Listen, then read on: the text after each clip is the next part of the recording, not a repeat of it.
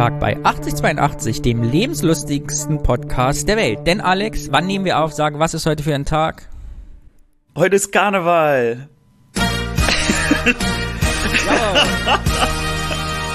Es ist der 11.11. .11. Wir sitzen hier in Köln, haben uns eingeschlossen, verbarrikadiert sozusagen und nehmen jetzt hier kurz nach 11.11 Uhr .11, gegen Mittag auf. Warum hast du kein Kostüm an, Alex? ne, du kannst mich ja eigentlich unter dem Gesicht ja gar nicht sehen. Vielleicht habe ich ja ein Kostüm an. Das war ein sehr lustiger Scherz, tut mir leid. Ich habe diesen Tusch mitgebracht. Immer wenn du jetzt einen lustigen Scherz machst heute, sind wir in Karnevalsstimmung. ich merke, du bist schon seit Stunden in Karnevalsstimmung. Ja. Ich gucke live den 11.11. .11. auf WDR, weil ich mich noch nicht raustraue. Als alter Thüringer habe ich mich zwar mittlerweile nach 20 Jahren an den Karneval gewöhnt in Köln, aber ich weiß nicht, wie es dir geht. Ich brauche immer so ein bisschen Vorlaufzeit. Also bis zum Straßenkarneval im Februar habe ich mich eingelebt. Ich habe früher viel Sitzungskarneval fotografiert. Das geht dann so. Aber dieser 11.11., .11., wenn das so plötzlich losgeht, von jetzt auf gleich, ist mir immer noch suspekt. Also mir ist es auch suspekt und als ich heute die Fotos gesehen habe, da von der Zülpicher Straße, das waren so viele Menschen, daran bin ich noch nicht gewöhnt. Corona hat mich komplett runtergebracht. So. Wie viele Kostüme besitzt du? Ähm, das ist eine gute Frage. Ich habe natürlich äh, ganz früh habe ich damit angefangen, dass mir äh, jemand ein Bettlaken so gestrickt hat, dass ich daraus irgendwie so eine Art äh, Prinz werden konnte. Äh, so wurde ich überredet zu meinem ersten Karneval und äh, dann habe ich natürlich ein billiges Polyester-Seemannskostüm bekommen. Ich als Rostocker natürlich Seemann und äh, richtig viel Geld habe ich dann angefangen auszugeben, als ich als Bart Simpson gegangen bin. Mhm. Hat den Vorteil, dass einer, dass man nicht erkannt wird, weil es eine richtige, so eine Bart Simpson-Maske auch ist. Mhm. Und äh, mein letztes Kostüm war ein Elchkostüm. Und das hat den Riesenvorteil, dass es bei niedrigen Temperaturen richtig mollig warm ist und jeder will einen anfassen. Toll. so, folgender Vorschlag. Sollten wir zwei Audiokommentare für die nächste Folge bekommen, zeigen wir das Foto von Alex Elch-Kostüm. Ja, finde ich gut. gut. Das finde ich ein Deal. Nächstes Aber Mal was machen wir, wenn wir, was machen wir, wenn wir vier Audiokommentare dann bekommen? Dann zeige ich auch mein Lieblingskostüm. Sagst du auch, welches das ist? Das ist später. Folgendermaßen. Äh, die Zeit rennt. Die 25. Folge naht. Deshalb wollte ich hier nochmal aufrufen, weil es passt gerade sehr gut, weil ich habe dir einen Vorschlag zu machen für eine neue Rubrik in der 25. Folge, die wir dann besprechen können. Aber ich sagte ja nicht, worum es geht. Aber da passt Karnevals- und Faschingskostüme vielleicht ganz gut rein. Große Überraschung. Und wir warten ja immer noch auf eure Wörter. Zur 25. Folge wollen wir ja eure Worte und eure Assoziationen zu Dingen hier besprechen. Das heißt, ihr schickt uns einfach Worte über alle bekannten Messenger. Ich mache so eine Lostrommel, da kommen ganz viele Zettel rein. Ich ziehe dann die Zettel und dann reden wir drüber. Wir wissen also nicht, über welche Worte wir am Ende sprechen. Also, wir haben erst so 15, 20 Stück. Schickt uns mehr Wörter, wir brauchen euch. Egal, was es ist, der Alex und ich werden uns darum kümmern, um eure Ostvergangenheit oder was ihr darüber, was ihr dafür haltet. so, ich überlege gerade, ob man noch zwei, bevor es weitergeht. Na, Magnete ja. gehen raus. Wir haben äh, die verlorenen Magnete, werden ihre Besitzerinnen und Besitzer finden, ich schwöre. Und wer noch Magneten haben will, den offiziellen 8082 Kühlschrankmagneten, kostenlos, umsonst, gratis und for free, einfach die Adresse schreiben. Und sie gehen auf Reisen. Vielleicht zeitnah, dass ich nicht so oft zur Post gehen muss. Das wäre toll. Na gut. Gut, wenn wir schon mal beim Organisatorischen sind. Ich finde ja, wir sollten noch eine Wette koppeln. Okay. Also, wir haben ja akt, äh, aktuell 38 äh, Sternebewertungen, mhm. Rezensionen bei iTunes. Und das bringt ja doch was. Ich glaube fest daran. Okay. Wenn wir es schaffen, bis zur 25. Folge 50 Bewertungen zu bekommen. 50? Mit, ja, aber natürlich mit fünf Sterne. dann, ja, dann, was machen wir dann eigentlich? Du mit deiner Influencer. Dann, Gedöns. Da, da, da, da, machen wir einen Live-Podcast per Instagram. also Alex möchte großer Influencer werden, bitte gebt ihm Sternebewertung. Mir reicht doch ein Stern. Ich wäre mit einem Stern auch zufrieden, Alex. Ich will gar nicht immer so hoch pokern wie du. Ich wäre mit einer Ein-Sterne-Bewertung vollkommen zufrieden. Denn eine Bewertung. Nein. Warum? Dann werden wir noch, wir werden dann vielleicht noch gesperrt oder so. das will ich nicht. Ich möchte, dass andere Leute auch auf unseren Podcast aufmerksam werden, die unseren Podcast auch verdient haben. Und ähm, diese Algorithmen helfen. Schluss mit Bitte. Gelaber hier, denn wir sind ja kein Laber-Podcast. und deshalb, wie heißt das Motto dieses Podcasts, Alex? Sagst du noch bitte noch ein einziges Mal für alle neuen Hörerinnen und Hörer? Dies ist kein Laber-Podcast. Richtig, wir langweilen die Leute nicht. Und deshalb kommen wir zur allerersten Rubrik und die ist wie immer das Kollektiv. Erzähl uns was darüber.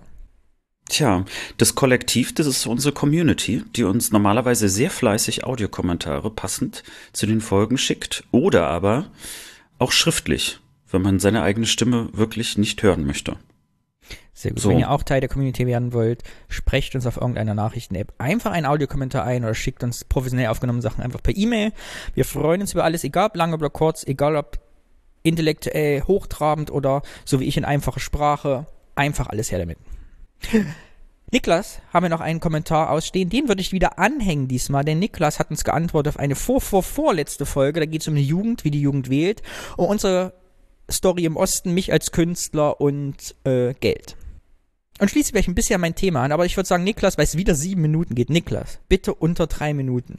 Oder zehn Kommentare eine Minute, aber nicht ein mit sieben Minuten. Vielen Dank. Aber qualitativ sehr wichtig und sehr wertvoll. Hängen wir uns Ende an, auf jeden Fall anhören.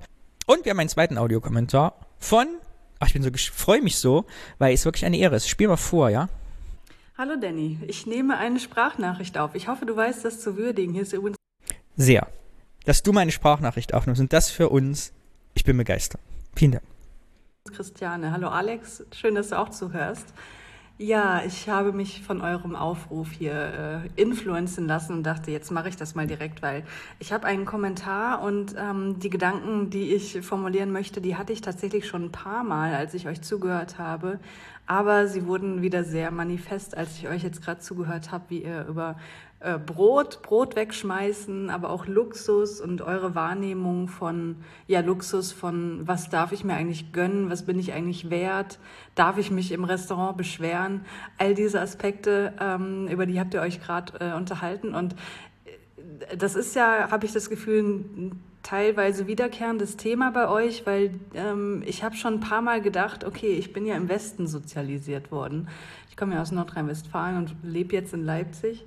Und ähm, ich teile aber trotzdem ganz viel von euren Erfahrungen. Und ähm, ich habe auch genau dieses Gefühl, ja, wenn im Restaurant irgendwas nicht stimmt, dann darf ich das nicht sagen, weil die Leute haben das ja extra für mich gemacht und deswegen esse ich das jetzt auch. Und selbst wenn es mir nicht schmeckt. Ähm, oder auch dieses Gefühl, wenn ich irgendwie in ein Hotel komme und das ist eigentlich über meinem Niveau, dass ich denke, boah, das, das ist jetzt schon krass, das habe ich irgendwie auch gar nicht verdient. Ähm, und ich glaube, äh, worauf ich hinaus will, ich möchte eine These aufstellen. Danny These, Doppelpunkt. Oh Gott, ich bin aufgeregt. Jetzt kommt die These. Ich liebe Thesen. Ähm, die Sozialisation in der DDR ist der Sozialisation im Westen, wenn man aus schwierigen sozioökonomischen Verhältnissen kommt, relativ ähnlich. Und äh, ich bin jetzt nicht in absoluter Armut aufgewachsen, aber es war trotzdem immer schwierig. Wir hatten nicht viel Geld, wir hatten ähm, ja, auch, also wenn wir mal neue Klamotten bekommen haben, war das immer ein richtiges Event und ähm, ja, also ich will da jetzt auch nicht so sehr ins Detail gehen, aber ich habe das Gefühl, dass es da gewisse Parallelen gibt und da würde mich, äh, würden mich eure Gedanken einfach dazu interessieren, ob ihr diese These für plausibel haltet. Vielleicht kennt ihr ja andere Leute, die da äh, vielleicht noch Input geben können oder so. Aber ja, das ist äh, vielleicht auch wieder sowas, wo sich Ost und West dann irgendwo dann doch wieder treffen. Ja, vielen Dank für eure Folge. Bis bald. Ciao. Ja, vielen Dank. Mensch, das war ja mal ein richtig guter Kommentar. Mit einer Frage, mit einer These. Was sagst du dazu? Danny. Ich, ich dachte, du liebst Thesen. Äh, ja. D Danny Luther. ich habe da schon wieder das, äh, dieses Kleinmachen auch im Kommentar von Christiane, weil sie sagte, ihr Leute, die aus schwierigen sozioökonomischen Verhältnissen kommen, vielleicht sind die Verhältnisse aber gar nicht schwierig sozioökonomisch, sondern einfach der Arbeiter- und Bauernverhältnisse. Weißt du, ich meine? Also äh, diese, da wo wir herkommen in der DDR, schließt sich gleich schön zu meinem Thema übrigens an auch. Passt irgendwie wie der Arsch auf den Eimer, wird meine Mutter sagen. Also wir waren halt, und deshalb ist das, glaube ich, unser Thema, zumindest mein Eindruck, mit meiner DDR-Kindheit waren wir halt alle gleich. Bei uns gab es niemanden, das haben wir schon mal gesagt, der reich war, man der mit Luxus angeben konnte. Es gab keins. Also wenn jemand Farbfernseher hatte, war das schon das Highlight. Es gab aber nie, du konntest dich nicht profilieren und man konnte keinen Unterschied machen, weil wir irgendwie alle gleich wenig hatten. Und das ist dann im Osten nicht so aufgefallen. Ich glaube, im Westen ist es natürlich viel präsenter gewesen in der Jugendzeit der 90er Jahre, 80er, 90er. Ja, weil das die Verhältnisse die Schere, wie man sagt, größer auseinander. Und deshalb habe ich das spät, ganz kurz noch einen Satz. So. Äh, Entschuldigung, jetzt bin ich in Rage, jetzt muss ich direkt weiterreden. Äh, und deshalb, dass mir im Erwachsenenalter jetzt so präsent ist, und deshalb glaube ich, Christian, ist das bei uns mal wiederkehrendes Thema, weil das mich erst mit 16, 17, 18 oder fast eigentlich, als ich nach Köln gezogen bin, wirklich richtig hart getroffen hat, diese Unterschiede in meinem eigenen Leben so richtig wahrzunehmen. Als ich mir entscheiden musste, was mache ich jetzt eigentlich? Will ich mehr erreichen, als ich mir selber zutraue? Will ich doch einen Job machen oder ein Ausbildungsstudium, wo ich eigentlich gar nicht mit gerechnet hatte. Gut, ich habe da nichts von alledem gemacht, ist ein anderes Thema, aber auch diese Entscheidung musste ja getroffen werden aus, aus, ja, aus der Lebenswelt, in der ich mich befand. Ich lasse jetzt einfach eine längere Pause, weil wenn du dich in Rage redest, möchte ich dich nicht unterbrechen. Ja, alles gut, jetzt fertig. nee, passt doch. Nee, ich würde mich dem anschließen, ähm, an dem Punkt, du hast es jetzt gerade den Arbeiter- und Bauernstaat genannt, aber äh, um mal so äh, Steffen Mau, also der Buchautor von äh, Lütten Klein und äh, dem Soziologen mal ein bisschen äh, vorwegzugreifen, hat eben gesagt, dass die DDR deutlich egalitärer war. Also eben genau, was du beschreibst. Also die Unterschiede waren gar nicht so groß, was ähm, Geld und Vermögen anging. Also, also diese klassische Arm- und Reichschere, äh, die hat man ja so nicht wahrgenommen, auch nicht so gesehen und die gab es ja auch in dieser Form nicht. Ähm, das ist, deswegen würde ich an der Stelle schon sagen, war das der eine Unterschied. Äh, der andere aber, äh, den hatten wir ja letztes Mal auch schon so ein bisschen angesprochen, dass sehr wohl unsere Großeltern, die also den äh, Krieg mitgemacht haben äh, und äh, vor allen Dingen also die, diesen Hunger und auch die ja, das Nichts haben, ich weiß gar nicht, ob man das als Armut bezeichnen kann. Also es gab ja teilweise gar nichts. Äh, das war ja in Teilen auch ein Überlebenskampf dass das natürlich auch enorm geprägt hat und äh, sich durch die Jahrzehnte gezogen hat, egal ob Ost oder West. Also das ist natürlich ein Stück weit auch bei uns da war. Aber was Christiane gerade angesprochen hat, natürlich äh, kenne ich Leute, die vor allen Dingen in den 90ern genau diese Verzichtsgeschichten äh, sehr, sehr gut kennen. Und ähm, auch natürlich Freunde und Freundinnen hier im Westen, die ganz ähnlich mit sehr, sehr wenig äh, aufgewachsen sind äh, und äh, dadurch sich heute, auch wo sie es vielleicht gar nicht mehr brauchen, äh, sich bestimmte Dinge gar nicht gönnen oder gar nicht drauf kommen, dass sie mit Geld sich zum Beispiel äh, Zeit kaufen können. Also sowas wie, ich jetzt mal, eine Umzugsfirma zu organisieren oder so als Beispiel, mhm. äh, wo es gar nicht um Luxus geht sondern einfach um Dinge, die, also Dienstleistungen, die auch zur Verfügung stehen. Also, dass andere Menschen für einen auch arbeiten. Was, glaube ich, aber auch in unserer ich glaube für ehemalige DDR-Bürger, aber glaube ich auch für Leute, die nicht reich geboren sind, äh, auch immer noch ein äh, schwieriger Gedanke ist, sich daran zu gewöhnen, andere für einen arbeiten zu lassen. Also ich habe den Eindruck, wenn du damit aufgewachsen bist, ist das wesentlich leichter. Also ich weiß noch, als ich das erste Mal Taxi gefahren bin in Köln ein paar Mal, da kam ich mir vor wie der König. Weißt du? Also jetzt irgendjemand zu haben, der ich irgendwo hinfährt für 10 Mark damals. Äh, ja, krass. Und das habe ich mir bis heute nicht so dran gewöhnt. Für mich ist Taxifahren bis heute nicht selbstverständlich. Ich denke immer, ach, geht's nicht auch mit der Bahn? Wäre eigentlich billiger, Geldverschwendung. Und jetzt muss der Mann, der extra für dich kommen oder die Frau hierher fahren. Habe ich bis heute. Also ich fahre Taxi, aber ich habe immer hm. noch, denke ich, ah. ich müsste mich dafür entschuldigen, bei den, selbst bei, bei den Taxifahrerinnen. Irgendwie so. Lustigerweise ist Taxi für mich kein Problem, aber das liegt daran, dass äh, ich also in meiner Kindheit vor allen Dingen in der Sowjetunion sozialisiert war, mit einem Taxi zu fahren. Dort war es komplett normal, Taxi zu fahren. Das war schneller, billiger, einfacher. Und dadurch ist es in meinem Kopf ganz anders abgespeichert. Mhm. Aber das gleiche habe ich zum Beispiel bei sowas wie äh, so Flaschenlieferung oder so. Mhm. Ich denke mir die armen Leute, die schleppen die da irgendwie Etagen, irgendwie schwere Flaschen hoch. So, äh, wenn ich was trinken will, dann gehe ich halt selber in den Supermarkt. Also da hat das irgendwie für mich so, da ist wenn ich heute, wenn ich, anders. wenn ich Post nach Hause bestelle, Pakete oder mal Essen bestelle, was sehr selten vorkommt, laufe ich auch immer runter, wenn jemand klingelt, weil ich es nicht ertragen kann, dass jemand die Treppen für mich hochläuft. Da muss ich sagen, hat Corona geholfen. Es ist so, dass ich zumindest sage, Sie können das Paket unten hinstellen. weil dadurch haben die einen kurzen Weg und ich muss jetzt nicht sofort runterlaufen. ja, interessant. Zusammenfassend These, bestätigt, neue These, arme Menschen aller Länder vereinigt euch. Nee, wie sagt man? Also ich glaube, genau. Also ist es ein schwieriger sozioökonomischer Status, es ist einfach der Status des normalen Arbeiters in Deutschland mit Familie irgendwie, in dem wir, glaube ich, in dem Umfeld aufgewachsen, wo kein Geld übrig war am Ende des Monats. Aber das ist ja mal eine schöne Frage wieder ans Kollektiv, ähm, was es da noch so an Meinungen, Perspektiven dazu gibt. Das wäre nochmal ein schöner Anschluss an Audiokommentare in der nächsten Folge. Ja. Und Niklas direkt wieder zu Wahlverhalten der jungen Leute in Ost und West, was sie da verbinden. Ja, super. Das Haben war das Kollektiv. Diesmal kurz, bitte schickt uns Kommentare, Kommentare, Kommentare für die 25. Folge. Das wird super. Oder Glückwünsche, Alex. Glückwünsche zur 25. Folge. Wäre auch mal was.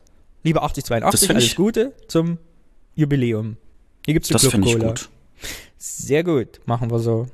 Ich freue mich spektakulär auf die nächste Rubrik, denn sie heißt das Wort und ich bin ja so ein bisschen, ist ja Vorweihnachtsstimmung schon. Ich bin ja immer, wie, ich fühle mich immer bei dieser Rubrik, als wäre ich wieder sechs Jahre alt und es ist kurz vor Weihnachten und du sagst mir diese Überraschung. Ich kann kaum erwarten, mein Geschenk auszupacken in Form deines Wortes, was du mitbringst. Also ich bin mir ganz sicher, dass wir dazu wirklich einiges an Gedanken haben. Oh, das Wort, das ich mitgebracht habe, ist Kino. Kino? Ja. Ach, interessant. Ah, da könnte ich stundenlang erzählen. Was ist dein erster Kinofilm, an den dich erinnerst, drin gewesen zu sein? Gut, dass du die Frage so gestellt hast, weil ich habe mir natürlich gedacht, das wird kommen. Und ich kann mich nicht an meinen ersten Kinofilm erinnern. Ich kann mich an mein erstes Kino erinnern. Mhm. In Lüttenklein, in Rostock-Lüttenklein. Und äh, an, das, an den ersten Film, an den ich mich erinnere, ist irgendein Asterix-Film. Aber ich weiß nicht welcher. Mhm. Und bei dir? Ich weiß, dass ich mit meinem Bruder mal im Kino war. Und, aber nicht mehr, welchen Film ich gesehen habe. Der erste Film, an den ich mich aber erinnern kann, da sind wir mit der Klasse reingegangen, war Dirty Dancing. Das ist der erste Film, den ich bewusst mich erinnere, im Kino gesehen zu okay, das ist das absolute Gegenteil von es Asterix. Könnte allerdings sein, weil die, wie es immer so mit Kindern sind. Es kann sein, dass es früher war. Und zwar waren wir mal in Prero, in der Ostsee, in so einem Zeltkino. Und es kann sein, dass ich da jünger war. Und da haben wir E.T. geguckt. Und ich glaube, dass entweder Dirty Dancing oder E.T. der erste Film war. Bist du manchmal mit deinen Eltern ins Kino gegangen? Also Beides gab es eine Zeit, wo interessant, ne? Also man hat ja heute, also alle Leute, die denken, was hat man in der DDR so im Kino geguckt? Ja, es gab Westfilme. Auch mit Jahresverspätung noch. Ich glaube, die ist ja von 82, ne? Ich muss ja mindestens 86, 87 gewesen sein. Entschuldigung, ich habe deine Frage. Also auf jeden Fall ein typischer, typischer 80er-Film. Äh, ja, bist du mit deinen Eltern ins Kino eigentlich gegangen? Also auch so später noch als Jugendlicher? War das? Interessanterweise gibt es die Tradition, dass ich mit meinem Vater ins Kino gehe. Wir waren zusammen zum Beispiel in Matrix 1999. Erinnere ich mich wie dran, als wäre es heute, weil ich den Film später 17 Mal im Kino gesehen habe, dann allerdings ohne meinen Vater. Und bis heute. Wir gehen zum Beispiel Sonntag wieder, gehe ich mit meinem Papa in Dune. Dune war übrigens der Anlass, warum ich dieses Wort mitgebracht habe weil ich habe äh, Dune äh, letzte Woche geguckt mhm. und das war das erste Mal, dass ich im Kino seit bestimmt zweieinhalb Jahren war. Und äh, einerseits habe ich es natürlich genossen, also wieder so eine riesen Leinwand und geilen Sound zu haben. Und Dune ist einfach so ein Film, wo, wo ich das Bedürfnis habe, es in einem Kino zu sehen. Mhm. Und Freunde von mir, äh, teilweise, die nehmen sich vor, jetzt jede Woche sogar ins Kino zu gehen. Also das ist so irgendwie anscheinend auch so, so eine Post-Corona-Verhaltensweise, äh, irgendwie jetzt wieder ins Kino zu gehen. Nerven tun mich immer sehr. noch. Und ich verstehe auch vollkommen Popcorn, warum. aber nervt mich noch. äh, weil ich bin auch so ein Second Screen Typ geworden, merke ich. Weiß ich gucke auch so der Film mittlerweile ab und zu mal aufs Handy und nebenbei noch irgendwie Essen holen. So und Kino ist ja dieses einfach das neue Erlebnis des 21. Jahrhunderts. Äh, weil das alles nicht geht. Es ist quasi eine, ein, ein Gedankenwellness geworden, zusätzlich den Film, den man guckt, weil man einfach nicht abgelenkt wird. Das genieße ich sehr. Ja, demzufolge bis heute Kino für mich sehr wichtig. Ich habe interessanterweise zwei Kinosessel bei mir im Atelier. Diese Originale, kannst du dich noch erinnern, an diese DDR-Klappholzstühle, die es im Kino gab. Davon habe ich nämlich zwei hier. Aus Kreuzen, aus einem alten Kino. Ich habe bei eBay ersteigert. Genau. Und immer wenn ich die Holzstühle sehe, muss ich dran denken, wie haben wir damals alle da reingepasst? Weil selbst für mich jetzt als kleiner Erwachsener sind die echt eng. Aber machen diese, wenn man dieses Geräusch hat, wie das so runtergeht, dieses äh, krieg, bin ich direkt wieder sechs Jahre alt. Ja, am besten ist immer, wenn man dann aufgestanden ist und äh, diese Dinge dann hochgeklappt sind äh, und die meistens auch viel zu laut waren, vor allen Dingen bei so einem Kinofilm.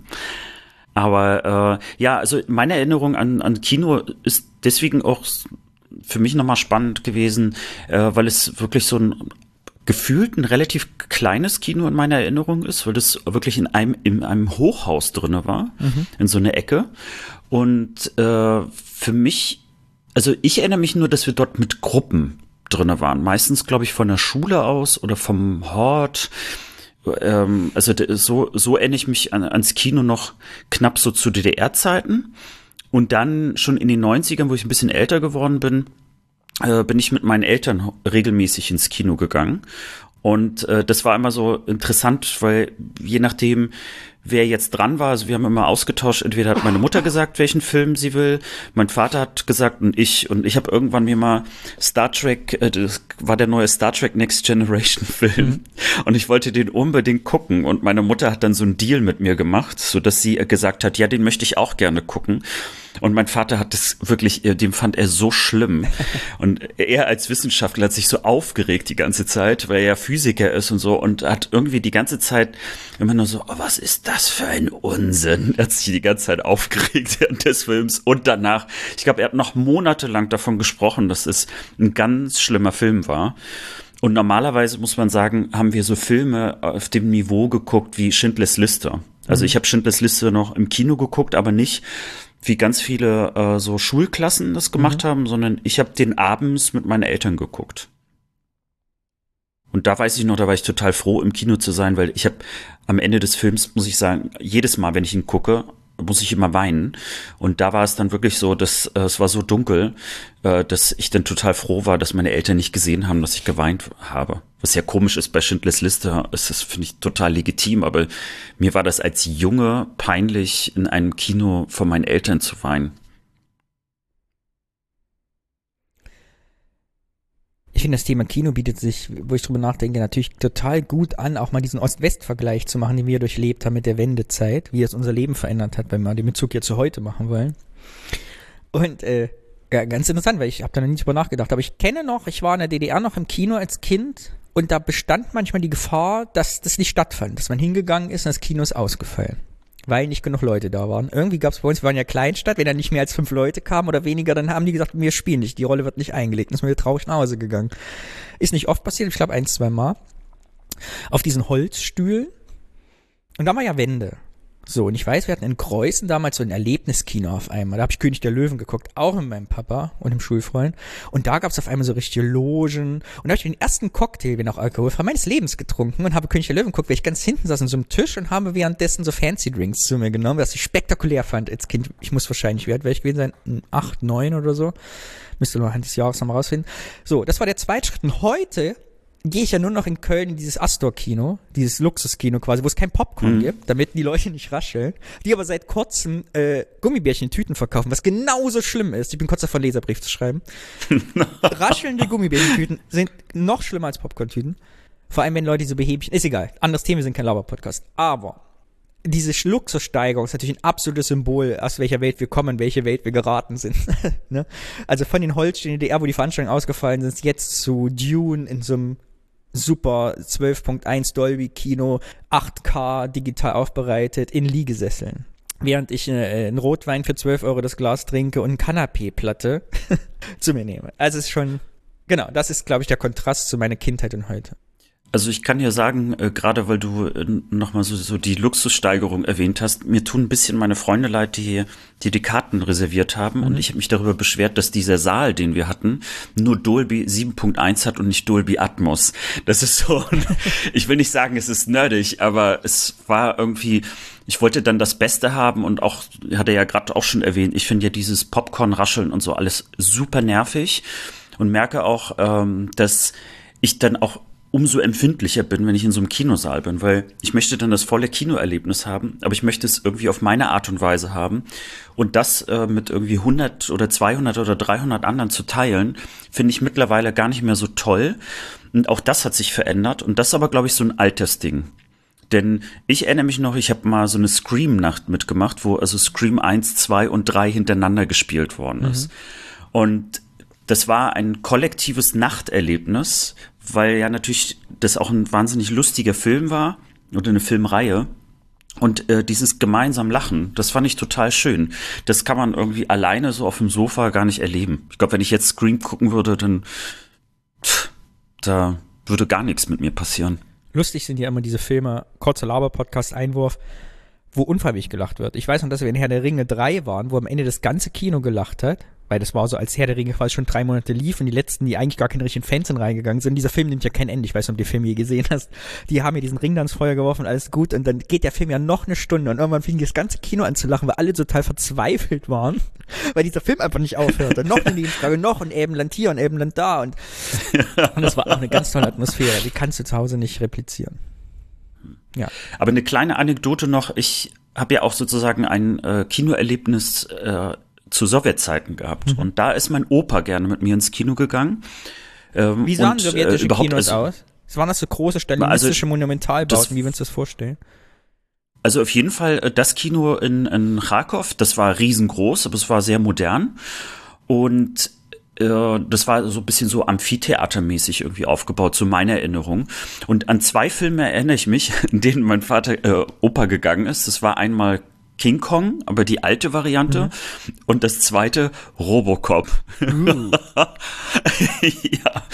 Und das immerhin, also zu Sowjetzeiten, da war es absolut in Ordnung, also so einen US-Film aller Robocop zu gucken.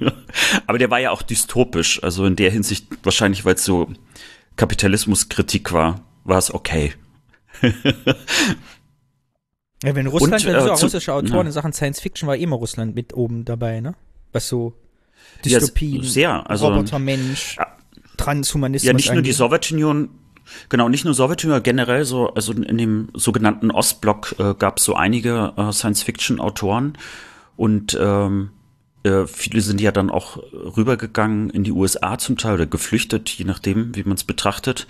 Äh, hier zum Beispiel Asimov ist ja ein mhm. Beispiel. Jetzt fehlt uns äh, Christiane direkt wieder mit einem Kommentar, weil ist Christiane der Filmpodcast diverse.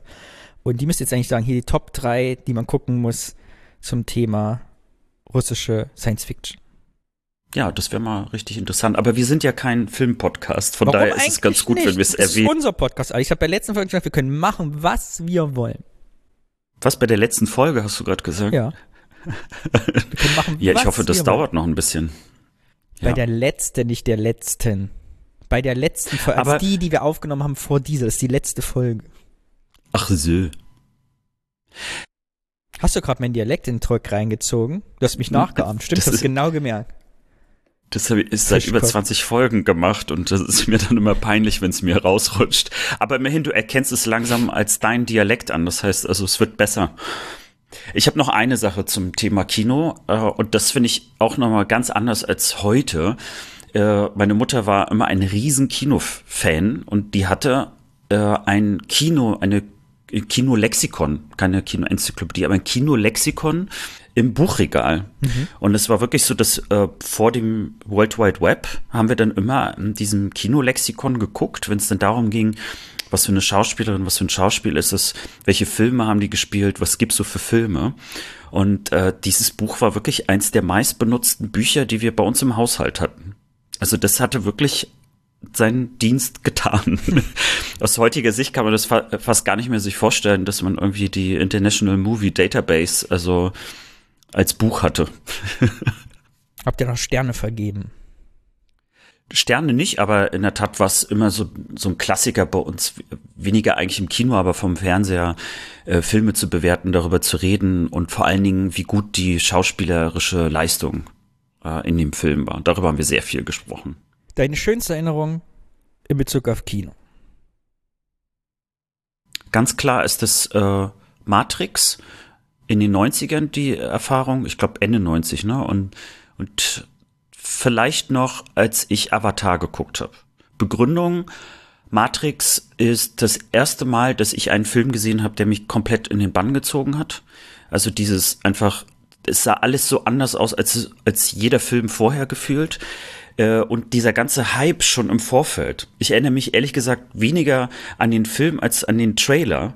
What is the Matrix? Und dann hatten die so eine Website und da musste man praktisch die Website hacken, um überhaupt an den Trailer zu kommen. Ich fand, das war einfach so, ah, das war irgendwie so so perfekt und äh, und allein meine Freunde und ich, als wir aus Matrix rausgegangen sind, haben wir ewig lang noch über Matrix gesprochen. Also das war so so echt mein Film der Jugend. Und bei Avatar, als äh, ich den in 3D im Kino gesehen habe, mir tun alle Leute leid, die das irgendwie als DVD oder Blu-ray sich irgendwie zu Hause angeguckt haben und denken so, der ist ja total banal. Aber Avatar in 3D war der war ja für 3D praktisch gemacht und also ich weiß noch, ich konnte danach ein halbes Jahr lang mir keinen Kinofilm mehr angucken, weil ich dachte, diese Erfahrung werde ich nie wieder so haben. Das das erste Mal wirklich geiles 3D, nicht was jetzt hier immer so nachberechnet wird, sondern wirklich, wo James Cameron gesagt hat, so jetzt werde ich mal den Leuten zeigen, wie man einen Film für 3D macht und nicht in 3D. Das fand ich geil. Bei dir? Mm, ah, der, meine schönste Erinnerung in den letzten Jahren war, ich fühle mich Disco im Kino gesehen zu haben, weil das so ein deutscher Niedrigpreis, wie nennt sich das? Also wenig Budgetfilm ist, aber ich finde sowas im Kino zu sehen, die Filme sind ja eigentlich nicht fürs Kino gemacht und die, glaube ich, die Regisseure freuen sich, wenn man ins Kino geht und dann hat er dann 200.000 Zuschauer am Ende oder 400.000 gesamt, aber das ist immer so eine ganz besondere Atmosphäre, finde ich, so in solche Off-Broadways zu gehen. Finde ich immer ganz schön. Und äh, mein Freund Willi hat ja zehn Jahre, glaube ich, oder acht Jahre über dem Kino gewohnt. Über dem Rex in Köln. Und ich habe mir jahrelang immer, wenn ich ihn besucht habe, Popcorn geholt, um das bei ihm zu essen.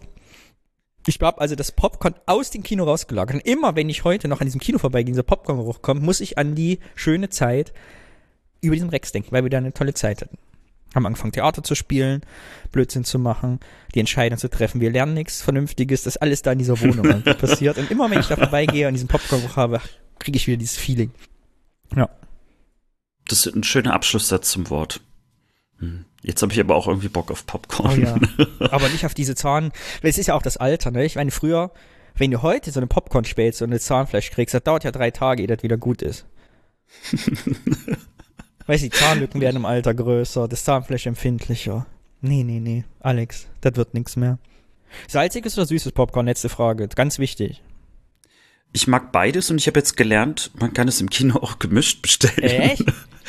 Ja, hier im Kino, äh, also ich wäre gar nicht drauf gekommen, wenn Freunde nicht zu spät gekommen wären und mir quasi die Bestellung per WhatsApp zugeschickt haben, hätten. Äh, und die meinten so Popcorn salzig, süß gemischt. Und ich bin da wirklich so an diese Kasse gekommen, die waren ganz froh, dass überhaupt ein Mensch da war. Ich war auch in der falschen Etage, deswegen. und da meinte ich so, haben Sie gemischtes Popcorn? Ja, haben wir. Und da war ich, Ist ich hatte Angst, dass sie mich verarschen. So eher Erdzeitaltermäßig aufgeschichtet oder komplett durchmischt, dass man bei jedem nicht weiß, ist es jetzt süß oder salzig, wie so eine große Überraschung im Mund. Oder weiß man, man isst sich durch die süße Schicht durch, um dann die salzige zu erreichen.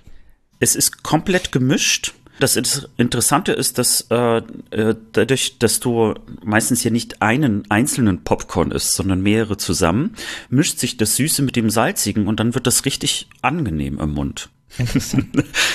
8082, der Popcorn-Podcast. Meine Erfindung gucken die Leute meistens nicht so. Ich hasse Cola Light, weil die machen stumpfe Zähne und schmeckt komisch. Normale Cola hat mir zu viel Kalorie. Weißt du, was ich mal bestelle im Restaurant? Halb Cola, halb Cola Light. Du hast den Geschmack von Original Cola, aber nur halb so viele Kalorien. Und ich wünschte, es wäre so weit zu etablieren in der Gesellschaft, dass die Kellnerinnen und Kellner mich nicht mehr angucken, als hätte ich nicht mehr alle, wenn ich das bestelle. Mein Umkreis ist auf sehr wenige Restaurants beschränkt, die mittlerweile verstehen, was ich will. Aber es ist perfekt, es ist einfach perfekt. Ich lerne immer wieder was Neues von dir kennen. Das finde ich schön. okay, vielen Dank für das Wort. Es hat mir sehr viel Spaß gemacht. Und sehr viele Erinnerungen, an die ich in 30 Jahren nicht mehr gedacht habe, wieder in meinen Kopf gezimmert. Ja, ich habe mich auch gefreut. Und das war auch das spontanste Wort, was ich äh, jemals hatte. Cool. Super. Dann nächste Kategorie. Nächste Kategorie ist das Thema. Nachdem wir beim Wort einfach vor uns hingelabert haben, habe ich jetzt mal was vorbereitet, ein bisschen was herausgefunden zu einem bestimmten Thema, was ich dir jetzt vorstelle und du weißt nicht, worum es geht, aber ich beziehe dich wieder ein bisschen ein.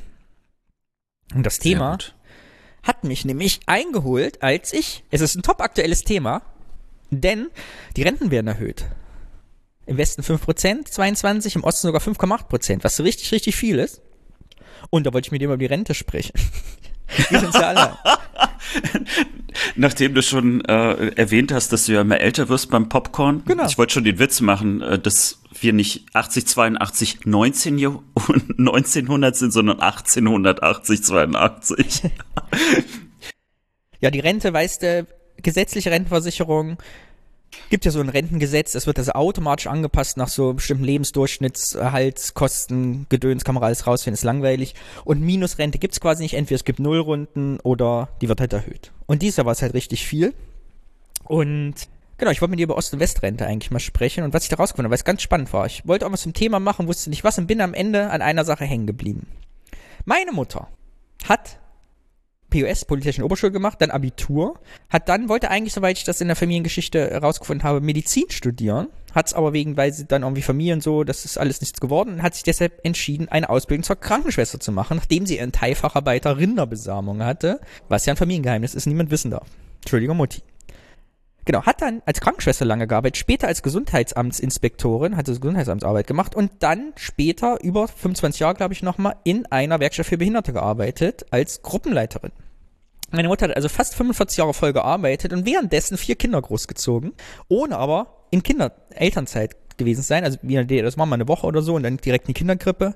Was meinst du, was meine Mutter ohne Kinderfreibetrag an Rente kriegt? Ich habe gar keine Ahnung. Schätzen. Schätzen. Ich weiß, dass Sagen du falsch, also dass du keine Ahnung hast. Darum geht's ja auch, weil wir beide, glaube ich, sowohl du als ich, keine Ahnung haben, was jetzt die Rentner kriegen, geschweige denn, was wir jemals rauskriegen werden. Okay, dann ich äh, werfe jetzt mal rein äh, 1300 Euro. 1100 Euro, so schlecht gar nicht, plus Kinderfreibetrag. Sehr gut. So, und äh, ich dachte, was irgendwie, was kann man jetzt Spannendes erzählen, was irgendwie nicht ganz so dröge ist zum Thema Rente. Und bei meinen ausgiebigen Recherchen, das heißt Google, bin ich hängen geblieben bei einem Artikel aus diesem Frühjahr vom MDR. Und zwar hat der Wissenschaftsredakteur Frank Frenzel äh, ein Interview gegeben. Und die Grundlage dieses Berichts da und dieses Austausches in diesem Artikel war, dass die Bild-Zeitung mal wieder von dem reichen ostdeutschen Rentner gesprochen hat und dass die Ossis ja die Rentner alle so reich sind, weil die viel mehr Rente kriegen als die Rentner am Westen. Ah, und man steckt uns alle das Gold in den Arsch. so, und tatsächlich. weißt du, wie Ossis, wir nehmen immer nur, wir geben ja nicht. Was ist? Ja, wir sind ja sehr verwöhnt, deswegen äh, können wir wir können diesen Luxus nicht mehr annehmen, weil wir schon so viel davon haben. Und tatsächlich hat die Bildzeitung recht in diesem Punkt, denn äh, die Statistik, die Auswertung der gesetzlichen Rentenversicherung 2019 sagt, dass die Sachsen am meisten gesetzliche Rentenversicherung kriegen, und zwar im Durchschnitt 1300 Euro pro Person. Danach kommt Brandenburg mit 1290 Euro pro Person, dann kommt Mecklenburg-Vorpommern, dein Heimatland, mit 1255 Durchschnittsrente pro Person. Und erst auf Platz 6. Also erst kommen alle ersten Bundesländer, die neuen, fünf neue Bundesländer, dann kommt erst Baden-Württemberg und schlusslich ist Rheinland-Pfalz mit 1067 Euro. Man kriegt also jetzt wirklich, wenn man der Bildzeitung folgt, da den Eindruck, die Ossis kriegen ja alle viel mehr Rente als die Wessis. Wie kann das sein? Mhm. Alex, wie kann das sein?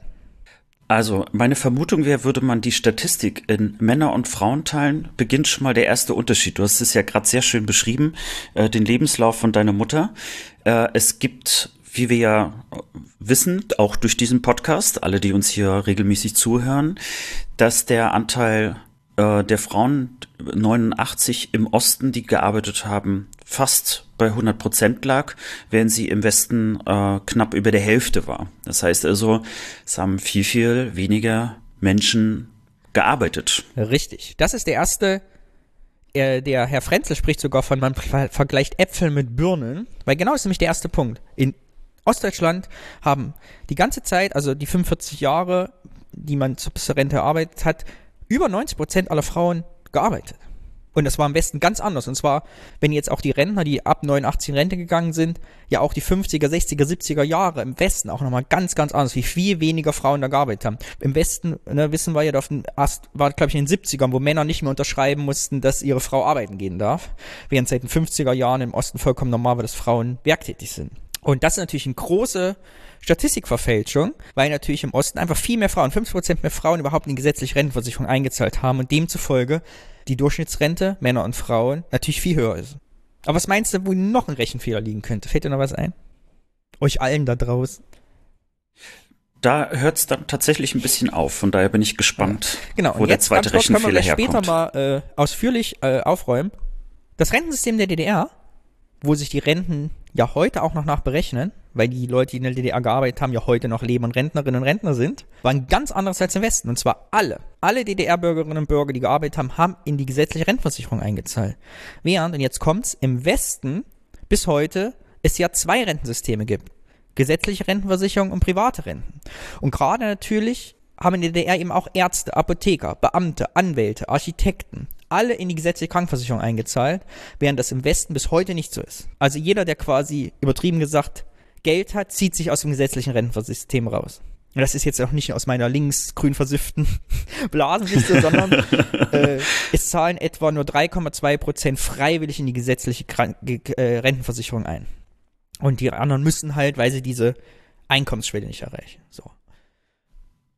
Und deshalb haben natürlich von Anfang an in ihren Karrieren, seitdem sie jung sind, ganz viele in Westdeutschland nicht in gesetzliche Rentenversicherung eingezahlt. Aber gesetzliche Rentenversicherung äh, verliert sich nicht. Also wenn du ein paar Jahre gearbeitet hast oder einen Schülerjob hattest, wo du die Rentenversicherung eingezahlt hast etc., kriegst du das natürlich später automatisch als Rentner ausbezahlt. Was dazu führt, dass ganz viele Männer, die reich äh, Privatrenten kriegen, ganz kleine gesetzliche Rentenversicherung unter 600 Euro kriegen, die dann quasi als gesetzlich altersarm gelten in dieser Statistik, aber in Wirklichkeit natürlich hohe Privatrenten aus Pension etc. bekommen. Was die Statistik natürlich danach verfälscht, dass quasi viele DDR-Bürgerinnen und Bürger halt nur die gesetzliche Rentenversicherung haben, über 90 Prozent oder 95 Prozent sogar, äh, während im Westen ganz viele natürlich dann diese Zusatzrenten. Das ist Punkt zwei, warum die Statistik da vollkommen verfälscht ist und die Bildzeitung uns Ossis wieder alle schlecht machen will. Genau. Spannend, oder? Äh, ehrlich gesagt, das wusste ich überhaupt nicht. Und finde ich natürlich jetzt, äh, wenn man ein bisschen drüber nachdenkt und wahrscheinlich noch weiter nachforscht, äh, total verrückt. Also, dass man im Grunde genommen statistisch sehr schnell als altersarm gelten könnte, aber im Grunde genommen das nur die Auszahlung ist, die man bekommt, weil man äh, die meisten Jahre gar nicht eingezahlt hat, sondern sich anderweitig äh, Immobilien, Ersparnisse oder wie auch immer zusammen äh, aufgebaut hat. Und ein drittes Problem, oder bei der Statistik ist einfach bei der Berechnung, was wir beachten müssen, die Zusatzrenten. Fand ich auch ganz spannend. Zwar ist mir das Wort wieder über den Weg gelaufen, das habe ich lange nicht mehr gehört, und zwar Intelligenzrente. Sagt dir das Wort was? Nee. in der DDR haben Leute in höheren Berufen, die also außerhalb der Arbeiter und Bauern gedankliche Leistungen gemacht haben, zum Beispiel Lehrer, Wissenschaftlerinnen und Wissenschaftler, eine sogenannte Intelligenzrente bekommen. Das heißt, sie haben monatlich mehr Abschlag bezahlt, um später eine höhere Rente zu bekommen, um diese Jobs eben auch attraktiv zu machen. Wir hatten das ja, was die Kerstin mal im Kommentar gesagt hat, dass quasi ein guter Facharbeiter äh, am Ende mehr verdienen konnte, als jemand, der im Krankenhaus angestellt war, ein Arzt oder Wissenschaftler war, weil natürlich Arbeiter und Bauern hochgehalten wurden in der Produktion und äh, man alle Leute gleichsetzen wollte. Und durch die Intelligenzrente hat man quasi einen Anreiz geschaffen, um ja einen Vorteil zu verschaffen, eben auch mit dem, mit dem Hirn zu arbeiten. So, und diese Intelligenzrente, die mein Vater zum Beispiel auch kriegt, als Lehrer, wird in die gesetzliche Krankenversicherung mit einberechnet in die Statistik. Das heißt, die ist da mit drin. Während zum Beispiel VBL, heißt es im Westen VBL-Rente, die Lehrer im Westen kriegen und Lehrerinnen nicht in die Statistik reinkommt, weil sie außerhalb der gesetzlichen Krankenversicherung läuft. Also quasi, während die Ostdeutschen das schon zusammen haben, kann es sein, dass du ein gesetzlich krankenversicherter Lehrer zum Beispiel warst oder Lehrerin, aber zusätzlich diese VBL-Zusatzrente kriegst. So, davon ist aber in diesem, in dieser Statistik halt, äh, kommt nicht vor. Auch ganz spannend, dass es da unterschiedliche Berechnungsmodelle gibt. Ich will das Thema gar nicht so lang machen. Wir können das ja mal noch gleich mal für uns besprechen, was bedeutet für uns heute. 94 Prozent aller ostdeutschen Rentner leben ausschließlich von der gesetzlichen Rente und nur 64 Prozent aller westdeutschen Rentner leben von allein der gesetzlichen Rente. Also nur 5% aller Ostdeutschen haben quasi noch irgendwas obendrauf, aber über 35% aller Westdeutschen haben über die gesetzliche Rente noch was drauf. Ja, das hat definitiv ja Auswirkungen. Genau. Und ab letzter Satz, 2020 Statistik oder Ende 2019 letzte Statistik rausgekommen ist. Die Renten nähern sich an, aber wenn man es nochmal vergleicht, zum Beispiel als Paar, hast du halt im Westen 2989 Rente im Durchschnitt und im Osten 2570 Euro Rente zur Verfügung. Also nicht mehr so weit auseinander, aber immer im Osten noch weniger. Mhm. So, sag mal was dazu. Ich habe ich hab ganz viele Gedanken dazu. Der eine Punkt, du hattest gerade angesprochen, äh, mit der Intelligenzrente und Co. Ich erinnere mich, dass mein äh, Opa, der war bei der äh, Nationalen Volksarmee relativ hoch angesiedelt, aber äh, nach der Wende ähm, ist die Rente nicht so hoch gewesen, als wenn du bei der Bundeswehr gewesen wärst. Also das war ähm, ich will mich jetzt nicht zu weit aus dem Fenster lehnen, ähm, aber in meiner Erinnerung war es so ungefähr, naja, ähm, das war ja praktisch so der Feind und deswegen äh, darf er gar nicht so viel Geld dafür bekommen. Also der hat jetzt von dieser Rente nicht wahnsinnig profitiert. Im Gegenteil, der war ähm, heute würde man sagen, äh, nah an der Altersarmutsgrenze, hat als Rentner noch nebenbei gearbeitet. Und äh, allerdings war die Arbeit ganz süß. Randanekdote dazu, der hat halt so Eis in Eistruhen äh, sortiert. Und da er beim Militär war, war sozusagen die Eistruhe immer perfekt organisiert. und äh, er erzählte, dass er irgendwann äh, äh, äh, kündigen wollte und die meinten so, nee, das können sie nicht machen, weil äh, diese Eistruhe auch einfach mehr Umsatz hatte. Also ordentliche Eistruhen machen mehr Umsatz. Aber gut, äh, das ist eine, also aber diese Ungerechtigkeit von äh, also äh, ich bekomme nicht die Rente, die mir eigentlich zustehen würde, wenn ich im alten System wäre. Äh, das habe ich dort sehr, sehr stark äh, gespürt. Und auch diese, einfach diese Armut oder dieses ganz, ganz wenige Geld, ähm, das man zur Verfügung hat, wenn man auf einmal in die Rente rutscht und keine Arbeit mehr hat. Das habe ich, das habe ich damals äh, wirklich so äh, ganz nah gesehen. Und äh, da hat man eben auch jeden Cent auch umgedreht. Äh, da hat man sich nicht viel geleistet. Und äh, was du jetzt eben auch nochmal angesprochen hast mit den Statistiken, das wir hatten ja gar nicht wahrscheinlich, oder, oder unsere Eltern und aber auch die Großeltern, die hatten vielleicht gar nicht diesen Anspruch, also sozusagen viel zu sparen. Ne? Also, wobei ja, ich glaube, äh, Rente und Altersarmut in der DDR natürlich äh, auch ein Thema ist, das man, glaube ich, nochmal näher betrachten müsste. Aber ich stelle mir jetzt einfach gerade so vor, du bist jetzt sozusagen in einem neuen Land in den 90ern, äh, du bist arbeitslos das heißt, da sammelst du ja auch weniger Rentenpunkte, glaube ich, heißt das. So, äh, viele haben also dort möglicherweise auch fast ein Jahrzehnt verloren. Das kommt ja alles noch auf einige Leute zu. Und dann hast du noch diesen Punkt, dass du in der Zeit ja auch, also in deinen besten, produktivsten Jahren, noch nicht mal die Möglichkeit hast, auch was zu sparen oder irgendwelche Zusatzrenten äh, äh, oder sonst was aufzubauen, weil das ja auch nochmal ein ganz neues System ist. Also warum ich jetzt das gerade so aufbaue als Gedanke, das für viele war ja das also eine, eine wahnsinnige Transformation von von einem Tag auf den anderen und nur bei diesem Thema Rente merkt man, Rente ist ja auch Altersvorsorge zusätzlich, dass das äh, bei vielen Leuten einfach gar nicht möglich war im Osten. Ja, und das, äh, und ich weiß gar nicht, ob haben wir schon 100% Rentenniveau im Osten mittlerweile erreicht? Also, weil das wäre ja auch nochmal ein interessantes Thema. Es gab ja lange Zeit jetzt zumindest äh, einen Unterschied auch äh, zwischen Ost und West, sowohl was Gehalt anging als auch äh, Renten. Und das kommt ja alles dazu. Ja, ich sehe es, äh, ja, die Erfahrung habe ich ja auch, weil meine beiden Eltern ja in Köln jetzt leben von ihrer Rente, wie das Rentenniveau eben jahrelang eben nicht gleich war und äh, auch heute ja noch nicht ist, wenn es darum geht, wer verdient welche Rente. Mein Vater zum Beispiel als Lehrer hat ja Ostrente und ja, ich glaube 1000 Euro weniger als ein Westlehrer. Ist ja auch nicht verbeamtet worden nach der Wende, die haben die ganzen Ostlehrer nicht verbeamtet etc. Was natürlich jetzt, wenn du im Westen lebst, total bemerkbar macht, weil du natürlich weniger zur Verfügung hast als Westrentner jetzt. Was nicht schlimm ist, wir kommen, die kommen auch so gut aus.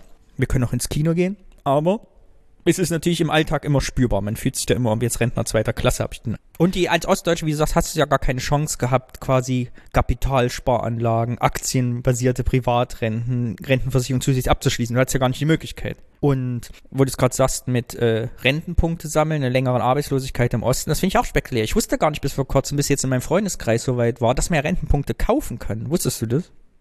Weil du kannst, wenn du quasi eine Ausbildung machst und später einen guten Job hast, wo du viel Geld verdienst, 10.000 oder 12.000 Euro im Jahr bezahlen, dafür kriegst du einen Rentenpunkt. Du kannst sie quasi nachkaufen, wenn du, du kannst sie quasi dann später in die gesetzliche Rentenversicherung quasi so reinmogeln, damit du dann eine gute Rente später kriegst, wenn du das Geld halt übrig hast.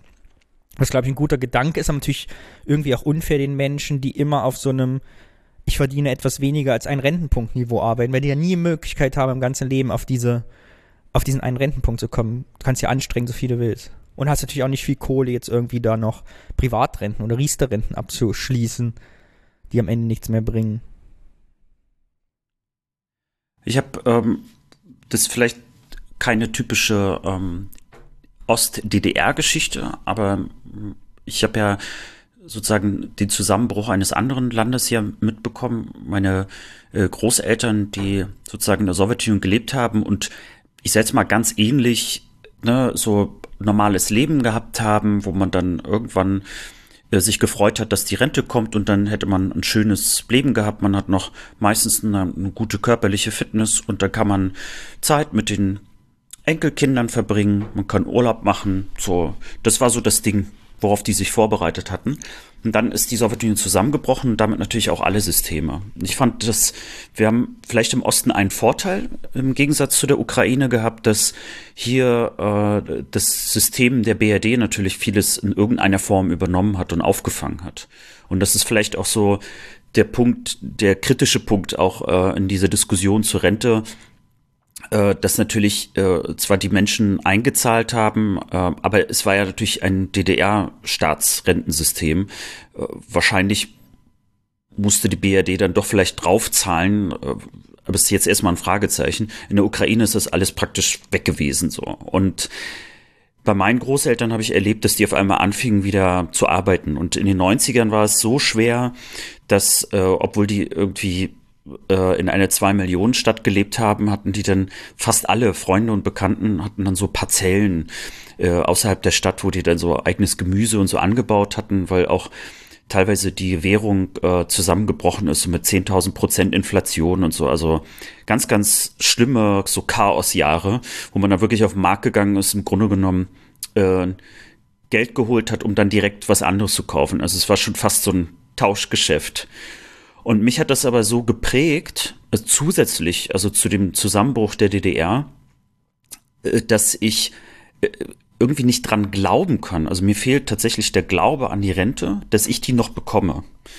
So, und jetzt müsste ich ja eigentlich genau das Gegenteil machen. Ne? Also ich müsste mich jetzt sozusagen erst recht darauf vorbereiten, auf dieses Alter, das dann ein paar Jahrzehnten kommt müsste, weiß ich nicht, irgendwelche Kapitalanlagen machen, Aktien oder mich beraten lassen, Rentenpunkte kaufen, zu Geh aufs Ganze gehen. Ich weiß es nicht. Äh, und ich mache all das nicht, also obwohl es so kontraproduktiv ist, weil äh, nicht, dass ich also auf den Systemzusammenbruch warte. Im Gegenteil, ich würde mir wünschen, dass ich in meinem Leben keinen Systemzusammenbruch mehr erlebe. Aber mir fehlt einfach der Glaube, dass die Rente sicher ist. Hier können abschließend von mir vielleicht zu dem Thema, weil es mich ja auch beschäftigt. Äh, ich bin ein großer Verfechter der Bürgerrente, wie das heißt, weil ich habe irgendwie mit meiner Ostsozialisation und jetzt auch, wo ich die Geschichte nochmal gelesen habe, verstehe gar nicht, warum sich das Reiche, ein reicher Teil, 20 Prozent, gerade die die Kohle haben, sich aus diesem System rausziehen können. Allerdings kenne ich natürlich auch nicht die Statistiken, also ich bin jetzt kein Profi, vielleicht kann es auch sein, die leben alle länger, weil sie einen besseren Lebensstil haben und würden dem uns länger auf der Tasche liegen als Rentner, wer weiß, ich, ist auch gut so. dass wir die ganzen reichen Alten nicht im System haben, dabei die so viel kosten, weiß ich nicht. Aber irgendwie kommt mir das aus meiner Sozialisation unfair vor. Also das kann ich nur unterstützen, vor allen Dingen jetzt, wo du es nochmal erzählt hast, äh, dass im Grunde genommen alle in eine Kasse eingezahlt haben. Äh, das gleiche haben wir auch mit den Krankenversicherungen hier, dass es dort diese zwei Systeme gibt. Ich bin auch der Meinung, dass ähm, äh, die Solidarität, die ich mir erhoffen würde, auch in die Systeme sozusagen reinstrahlt. Also eine Bürgerrente, Bürgerkrankenversicherung. Ich meine, ich weiß, dass es ein großes Thema ist, ähm, aber es wird natürlich jetzt noch viel relevanter, weil wir haben es ja jetzt auch immer mehr noch damit zu tun, dass wir immer mehr Ältere haben, äh, auch eben ähm, auch die länger leben. Das äh, bekommen wir jetzt immer mehr auch zu sehen und zu spüren. Das wird äh, die Renten auch weiter belasten. Und äh, es gibt ja schon sehr viele Leute, die sagen, dass wenn alles jetzt so bleibt, dass die jüngere Generation, also die jünger sind als wir, äh, echt ein Problem bekommen werden. Sollen wir arbeiten Und gehen?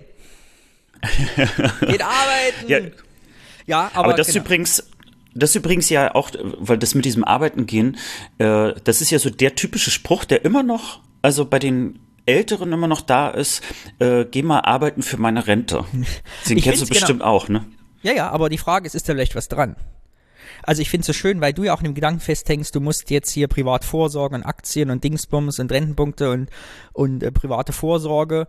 Also wir sind ja so sozialisiert, unsere Generation, dass wir nur an das denken. Ich habe das Gefühl, dieses, wie kriegen wir eigentlich die gesetzliche Rente wieder hoch und dass wir davon leben können, wie in Österreich zum Beispiel. Warum kriegen in Österreich die Rentner so viel mehr Kohle als wir in Deutschland? Das beschäftigt uns gar nicht, sondern hat uns so eingetrichtert, dass wir halt privat vorsorgen. Privat, das ist die Einzellösung, das gehen wir alle unter und dann müssen wir Riester machen. Okay, Riester bringt jetzt doch nichts mehr. Ich habe eine Rürup-Rente abgeschlossen, da habe ich mal 200 Euro im Monat eingezahlt, da sollte ich 800 Euro für kriegen Altersrente. Das ist mittlerweile auf 500 und 400 und 300 Euro geschmolzen, weil dieses ganze Zinsversprechen alles überhaupt nicht gehalten werden konnte. So, jetzt habe ich den Scheiß an der Hacken, weißt du, so belogen. Also ich habe das ähnlich wie du, dass ich dem auch nicht mehr vertraue, dem System. Und schauen wir mal, es wird.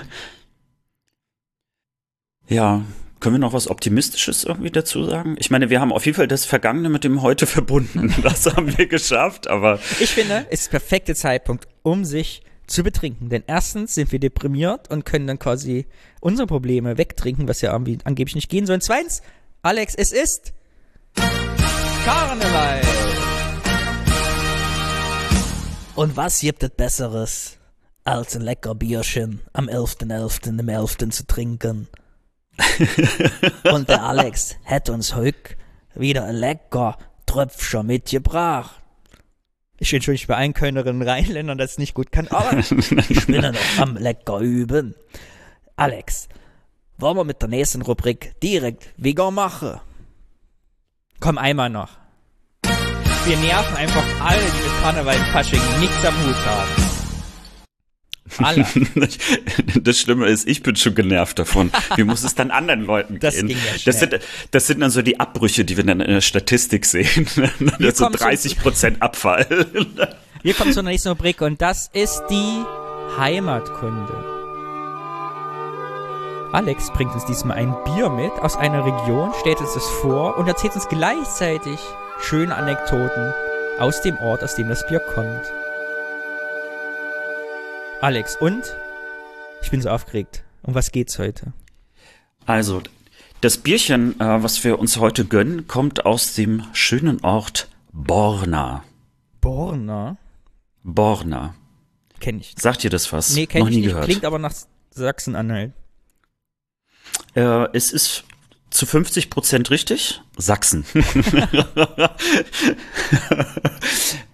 also, äh, es gibt tatsächlich zu Borna äh, mindestens zwei sehr schöne Anekdoten. Das eine hat was mit dem Wappen zu tun, äh, das andere hat was mit Zwiebeln zu tun.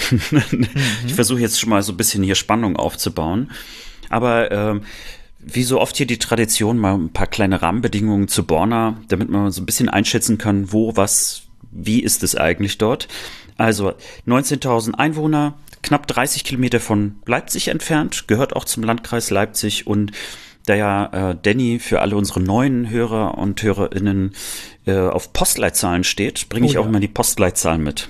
Das ist nämlich die 045 52. So, ja, aber Dannys Gesicht ist nicht so erfreut wahrscheinlich. Aber du magst eigentlich so Nullen, magst du doch vorne. Mach weiter. Es gibt ja Leute, die rechnen dann die Quersumme davon aus. So, dann, was ich äh, auch nochmal interessant finde, seit, seit wir immer Orte recherchieren, wie denn so die politische Zusammensetzung von dem Stadtrat ist. Und bei der Gemeinderatswahl 2019 ähm, hat die Linke 23,4 Prozent bekommen, die AfD aus dem Stand 22,7 Prozent, dann die BFB, ich habe es nicht ganz rausgefunden, aber ich denke mal, es heißt Bürger für Borna. Die haben 19,3 Prozent, die CDU 15,5, die Freien Wähler dann noch mit 3,8 und die FDP ist wieder rausgeflogen. So, also die hat, oder ich glaube, die ist nicht mal angetreten. Und die Oberbürgermeisterin, die ist auch von der Linken. Also äh, so viel zum Thema ähm, nur AfD, es ist auch links. da kommen gleich die Hufeisentheoretiker hier gleich raus. Ansonsten, ähm, Borna hat schon so im 9. Jahrhundert angefangen zu existieren. Äh, Gab es erstmal so eine Wasserburg und drumherum fing dann an, alles sich aufzubauen und so.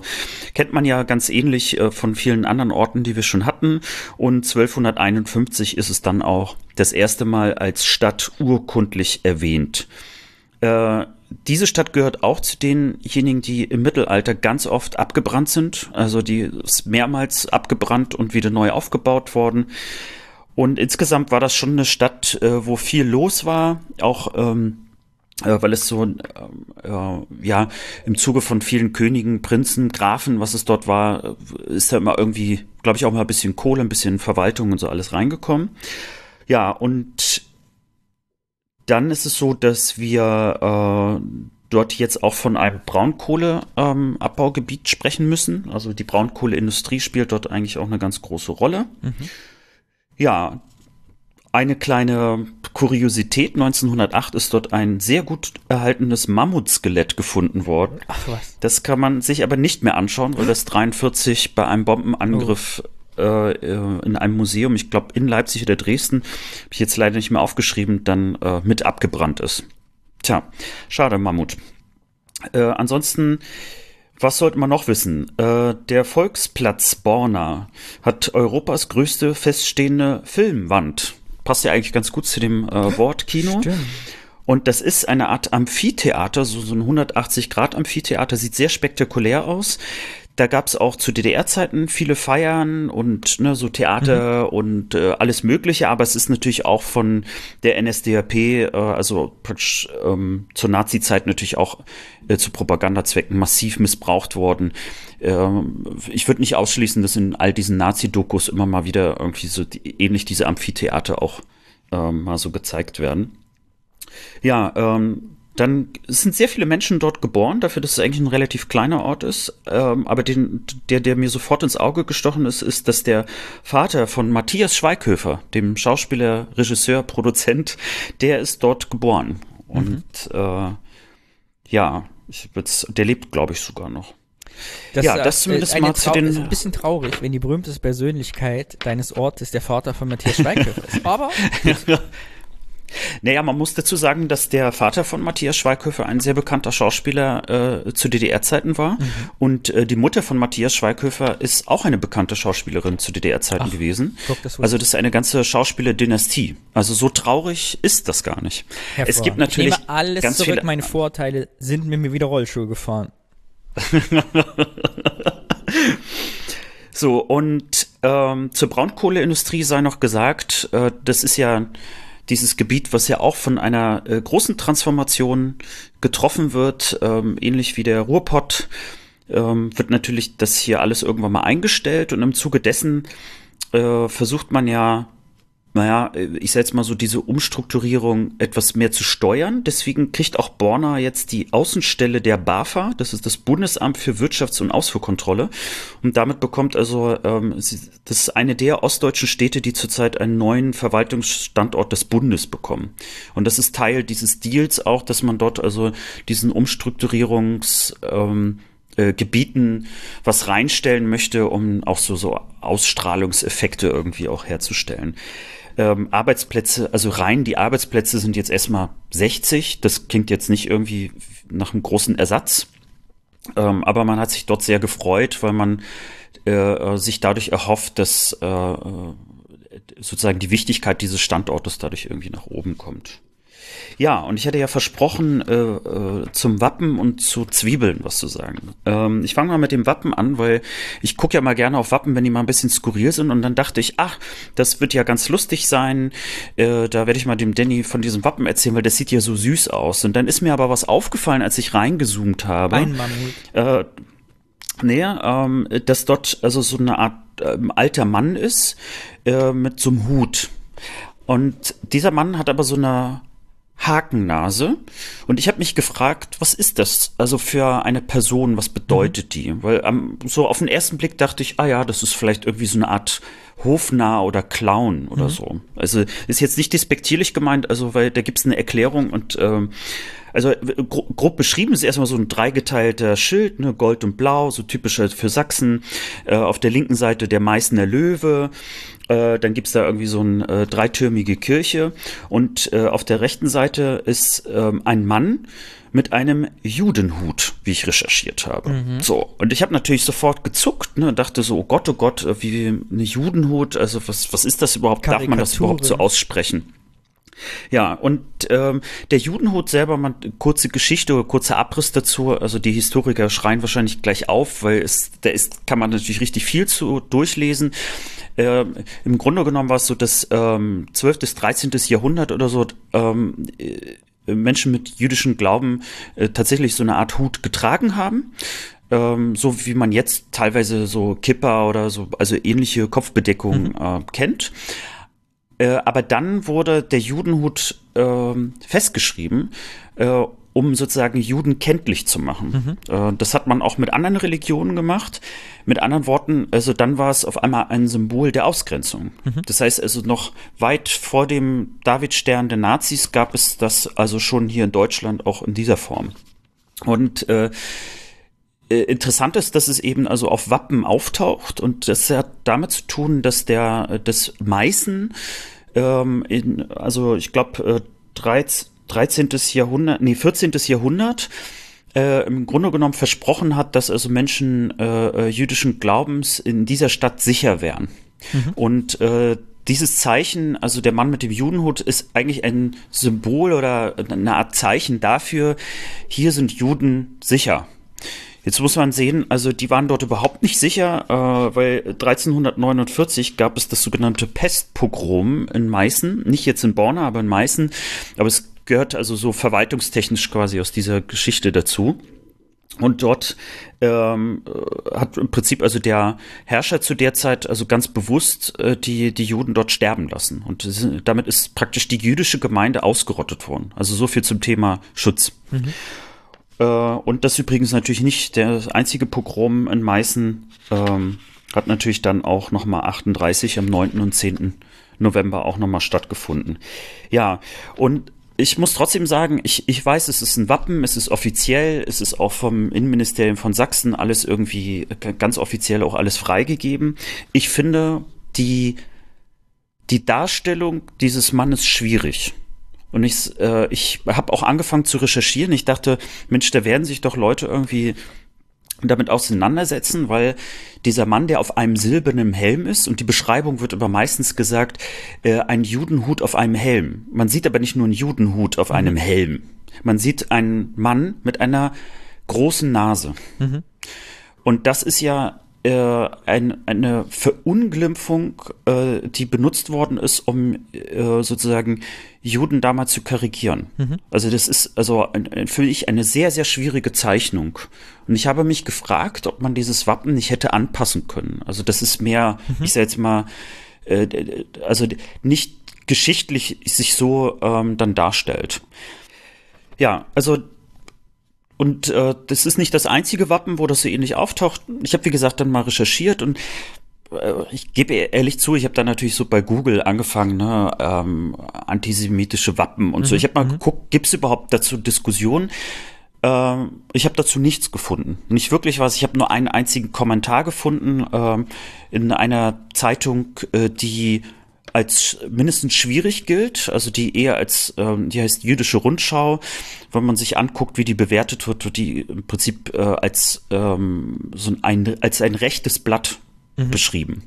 Äh, und dort gibt es einen sehr, sehr kritischen Kommentar, wo genau darauf äh, so abgezielt wird, vor allen Dingen also auf zwei Wappen, einmal ähm, aus äh, Tschechien und einmal aus Österreich, äh, und wo man äh, sich ganz klar sich darauf bezieht. Ich finde es nur immer schwierig, dann also äh, sozusagen diese eine Quelle, die sowieso mhm. also sehr, sehr umstritten ist, ähm, äh, darin einzubeziehen. Aber ich, ich wollte das trotzdem mal mit dir teilen oder auch mit, mit allen, die uns zuhören ich, also bei mir hat das irgendwie nichts Gutes ausgelöst und ähm, vielleicht haben wir ja hier ein paar Leute, die sich mit, mit äh, Wappenkunde auseinandersetzen oder mal irgendwie thematisch sich äh, mal damit auseinandergesetzt hätten. Würde mich mal interessieren, also ob vielleicht jemand mehr dazu weiß oder ob es irgendwo solche Diskussionen gibt, die ich jetzt einfach auf die Schnelle auch nicht gefunden habe. Sehr spannend. So, und dann habe ich ja noch zur Zwiebel gesagt. Zwiebel, Denn Borna, äh, Zwiebel. Borna ist eine Zwiebelstadt. Na Gott sei Dank. Äh, weil, äh, also dort sind sehr, sehr viele Zwiebeln angebaut worden. Es liegt äh, zum einen daran, dass da anscheinend ein sehr, sehr guter Boden ist. Und äh, wie ich gelernt habe, ist gar nicht so einfach, Zwiebeln zu züchten oder wie man das nennt. Ja, auf jeden Fall, also Zwiebeln waren da ganz wichtig und ähm, es gibt tatsächlich einen Zwiebellauf in dieser Stadt. Es gibt ein Zwiebelfest. Und es gibt sogar ein Zwiebellied, äh, das sogar auf einer Schallplatte ähm, äh, drauf ist, mindestens eine Schallplatte, die heißt Glück auf, schwarze Pumpe. Also da merkt man so ein bisschen auch das Braunkohlegebiet wieder. Und äh, ich finde auch schön, äh, da sind so Textstellen wie noch immer heißt es Zwiebelborne, nie hat man äh, hier hat man stets die Nase vorne. Oder auch ohne Bornsche Zwiebelkraft, Geist und Glied sehr bald erschlafft. ich weiß gar nicht, warum ich dann so komischen. ja, nee, ist halt ein älteres Lied, ne? Leider habe ich es nicht gefunden. Ich hätte es zu gerne natürlich hier abgespielt als so eine Art Abschlusshymne. Und äh, es gibt auch eine Borner Zwiebel, was ein feines Gebäck ist mit Mockerfüllung. Und jetzt habe ich eine Frage an dich. Das größte Exemplar und das größte Zwiebelexemplar, Jawohl. Das 1928 mhm. dokumentiert ist, wie viel Gramm? Also, es wäre ja fast überholt worden von 1931, ist ja disqualifiziert worden. Und deshalb ist 1929 bis heute Rekordhalter mit sage und schreibe 3156 Gramm. Na toll, jetzt wirkt es gar nicht mehr so spektakulär, was ich dann sage. Also es sind 614 Gramm. Oh. aber, aber jeder Nein, kann ja mal keine gucken. Ahnung, was eine Zwiebel so wiegen kann. Ja, schade, ne? Das wäre jetzt. Die dickste ich dachte jetzt, weil du so oft 600 Gramm schwer. Fantastisch. Also ich habe mal geguckt, das, also das sind schon, äh, das sind ganz schöne Oschis. groß. Noch größer sogar. Ja, also Zwie Zwiebel, Zwiebel hat da eine große Bedeutung. Ja, und ähm, was habe ich denn hier noch? Ah ja, das fand ich doch noch mal schön. Also zwei Dinge zum Abschluss ähm, zu dem Ort. Dann habe ich ja noch ein bisschen was zum Bier, weil das hat eine kleine süße Geschichte. Äh, zum einen äh, die was, was wollte ich sagen? Also, äh, seit 2008 gibt es dort ein Jugend- und Kinderparlament. Mhm. Das finde ich eine echt schöne Sache. Und äh, das ist nicht nur so ein symbolischer Akt, sondern äh, die haben in der Tat ein Antrags- und Rederecht im Stadtrat. Also sind dort äh, fest integriert und finde ich eine echt gute Sache, ähm, was so eine Stadt auch für Kinder und Jugendliche machen kann. Wir haben ja gerade über die Rente gesprochen. Also die Beteiligung von Kindern und Jugendlichen müsste eigentlich viel, viel stärker irgendwie ausgebaut werden. Von daher, ähm, da lohnt es sich, glaube ich, mal genauer hinzugucken. Und ansonsten vielleicht ein bisschen traurig, aber es gibt sogar eine Krankheit, die nach, dieser, nach diesem Ort benannt ist. Das Borner Schuppenflechtenfieber. Nee, aber es ist äh, 1885 gefunden und ist die äh, ja die Bornersche Krankheit oder man nennt sie auch die hitzige Kopfkrankheit der Pferde.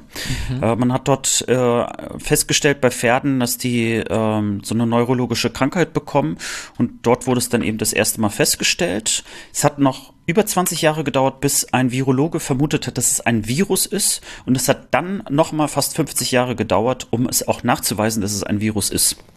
So, aber es ist äh, eher so für Tiere ein Problem. So. Und zu dem Bier, da will ich mich einfach mal heute mal ein bisschen kürzer halten. Ich habe mir diese ganze Geschichte von dem Brauhaus und so, das spare ich uns mal, weil ich finde es eigentlich schön, dass ähm, äh, das ist eine Gose.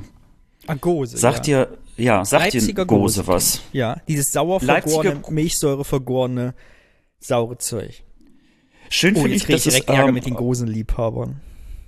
Ja, äh, schön ist, dass es eher so als obergäriges Weizenbier besch beschrieben so, wird. Ne? Aber irgendwie ist es nicht auch so komisch säuerlich. Ist das nicht so ähnlich wie Berliner Weiße, so Gose? Oder vertue ich mich da gerade? Äh, es hat tatsächlich mit der Berliner Weiße sehr viel ja. miteinander zu tun. Interessant finde ich, dass die, äh, also die, äh, das Bier ähm, äh, hat, also ist mit einer Brauerei zusammen, Reichenbrand, so also eine Familie, fünfte Generation und so. Und äh, die sind ganz stolz auch drauf. Die haben auch einen Preis bekommen als äh, World's Best Goes. Nicht verwechseln also mit dem World Best Goose.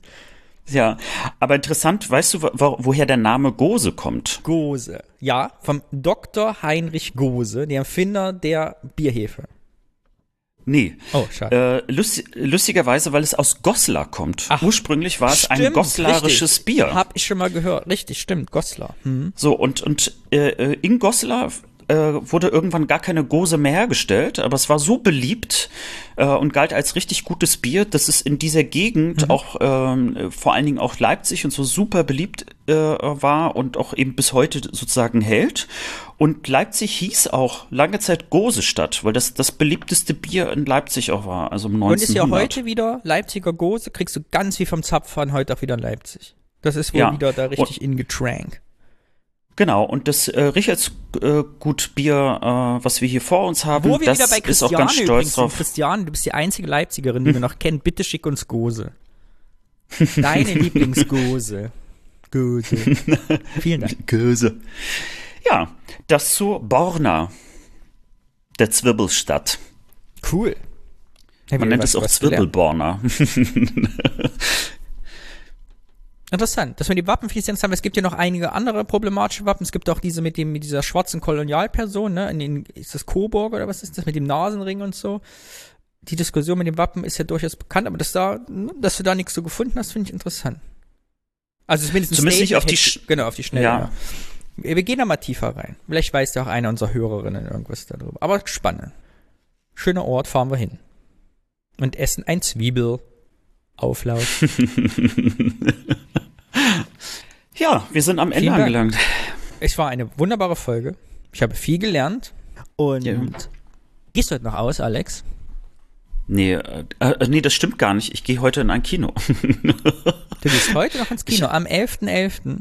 .11. Ja, ich versuche natürlich, die Menschenmassen zu umgehen. Ich bin gespannt, wie mir das gelingt. So richtig glaube ich noch nicht daran. Aber ja, 20 Uhr ins Kino. The French Dispatch. Ich schließe mich im Atelier ein, male noch bis in die Nacht und werde morgen erst zurückfahren. Auf Wiedersehen, Alex. Auf Wiedersehen und Tschüssing.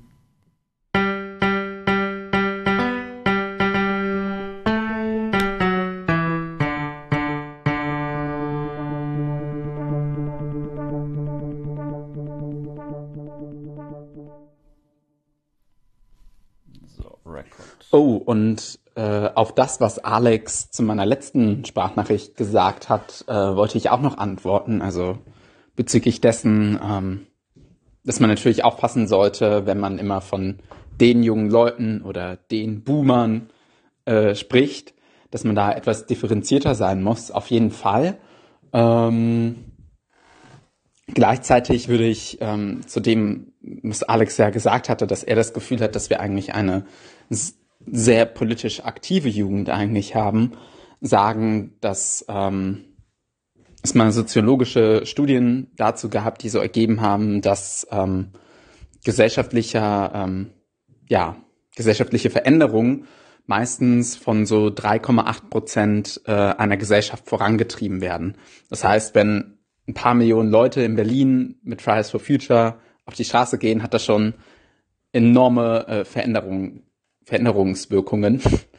ähm, gleichzeitig, also ich denke, ich glaube, man kann das auch zum Großteil auf das Bild von Generationen bringen. Das heißt, ähm, die Strahlkraft von so einer Minderheit, sagen wir mal fünf Prozent, ähm, strahlt natürlich auf den ganzen Rest aus, der nicht so aktiv ist. Und die verliert man dann vielleicht äh, etwas aus dem Blick, dass äh, die sich da eigentlich gar nicht so sehr äh, mit einbringen wo ich noch nicht mal unbedingt sagen würde, dass sie irgendwie dagegen sind oder so, sondern dass sie das meistens einfach ähm, nicht können. Man spricht ja, also es gibt ja auch Kritikpunkte daran, dass ähm, leider Fridays for Future ja ganz oft ein ähm, Movement ist, das von ganz vielen äh, weißen Kindern, äh, die aus der Mittelschicht oder aus Akademikerkreisen kommen, vorangetrieben wird. Und ähm, da lässt sich vielleicht schon etwas ähm, dran ablesen, dass einfach ganz viele andere, ja, ähm, Leute in diesem Alter vielleicht mit ganz vielen anderen Sorgen zu kämpfen haben, äh, allein schon finanzieller Natur. Ähm, und da, ähm, da kommt man dann auch vielleicht auf die Forderungen ähm, zu sprechen oder wie ich dazu stehe, ähm, sowas wie einen ja, Pflichtjahr einzuführen, ähm, besonders so für junge Leute, und ähm, ich denke, da kommt man auch auf eine ziemlich aktuelle Diskussion zurück. Und zwar wird ja auch gerade darüber gesprochen, ob es eine Impfpflicht geben sollte. Und ich denke, genauso wie bei der Impfpflicht sollte es ähm, beim Fre Freiwilligendienst erstmal dazu kommen, dass die Hemmschwellen für die, die das eigentlich schon freiwillig machen wollen, ähm, gesenkt werden. Das heißt, beim Impfen, dass äh, es ähm, dass, dass man genatscht wird, wie zum Beispiel mit einer Thüringer Bratwurst oder dass äh, das Impfangebot einfach äh, niedrigschwelliger ist. Und genauso beim Freiwilligendienst. Meine Freundin hat ein freiwilliges ökologisches Jahr gemacht und die hat mir erzählt, ähm, dass sie gar nicht irgendwie, dass die Freiwilligendienstler überhaupt gar keine Hilfe bei den Bahntickets bekommen haben. Das heißt, ähm, 20 Prozent von dem Geld, was sie als Entschädigung für den Dienst bekommen haben, musste allein schon für Bus und Bahn draufgehen. Also, dass man da einfach mal den Leuten entgegenkommt, wäre, glaube ich, ein viel, viel angebrachter Punkt, als irgendwelche Pflichten auszurufen. Ähm, das geht dann aber auch natürlich nicht nur quasi von der Jugend hin, geht es ja dann auch auf die breitere arbeitende Bevölkerung zu. Da wäre ja dann sowas wie eine Arbeitszeitverkürzung bei vollem Lohnausgleich ist ja eigentlich schon überfällig. Damit die Leute würden ja dann, denke ich, die Zeit zum Großteil nicht nur dazu nutzen, um zu entspannen oder so, wo man dann auch argumentieren könnte, dass sie dann bestimmt in der restlichen Zeit, die sie arbeiten, viel produktiver sind, sondern viele würden die vielleicht auch dazu nutzen, um sich dann überhaupt mal irgendwo gesellschaftlich zu engagieren oder sich mehr engagieren zu können. Und äh, ja, das geht dann tatsächlich hin bis zu, dass man ja auch vielleicht darüber sprechen sollte, dass es sowas wie ein Erbe für alle gibt. Also anstatt dass äh, ein paar wenige ein sehr hohes, konzentriertes Erbe erhalten, so viel Geld, äh, dass man das wahrscheinlich manchmal zu Lebzeiten gar nicht äh, sinnvoll ausgeben kann, dass man das mit einer Erbschaftssteuer etwas mehr abschifft und dann einfach ähm, auf die breitere Masse, am besten auch an sowas wie ähm, einem 80. Geburtstag geknüpft, einfach dann einen fünfstelligen Betrag auszahlt, damit ähm, ja die jungen Leute überhaupt mal es sich leisten können, wirklich äh, politisch zu engagieren oder überhaupt dann den Freiraum haben, sich mit solchen Fragen beschäftigen zu können. Da kommen wir dann auf das auch zu sprechen, was Danny ja gemeint hatte, dass er als Künstler ja auch tatsächlich etwas Abstand von der Gesellschaft braucht um diese zu reflektieren und dann Kunstwerke entstehen zu lassen. Genauso trifft das ja auch auf äh, innovative Ideen zu. Das heißt, Leute, die sich ähm, befreit ähm, ja von von allen Stressfaktoren, die auch damit einhergehen, dass man äh, sich immer wieder Finanzierungsfragen stellen muss, ab, einfach unabhängig von denen einfach mal ähm, konzentriert sich mit ähm, Forschungsfragen und so weiter konzentriert beschäftigen könnte. Hier auch Stichwort ähm, Hashtag Ich bin An Hanna. Ähm, also ja, daran, wenn man die Sache eigentlich mal so betrachtet und sieht, ähm, wie viel unsere Gesellschaft von solchen Engagement überhaupt an, abhängt, könnte man die Frage eigentlich oder muss man die vielleicht sogar auch umdrehen und sich fragen, ob man, ob wir es uns überhaupt leisten können, ähm, so viel zu arbeiten. Genau, ähm, so viel dazu. Ähm, genau, ich freue mich auf die nächste Folge. Bis dahin.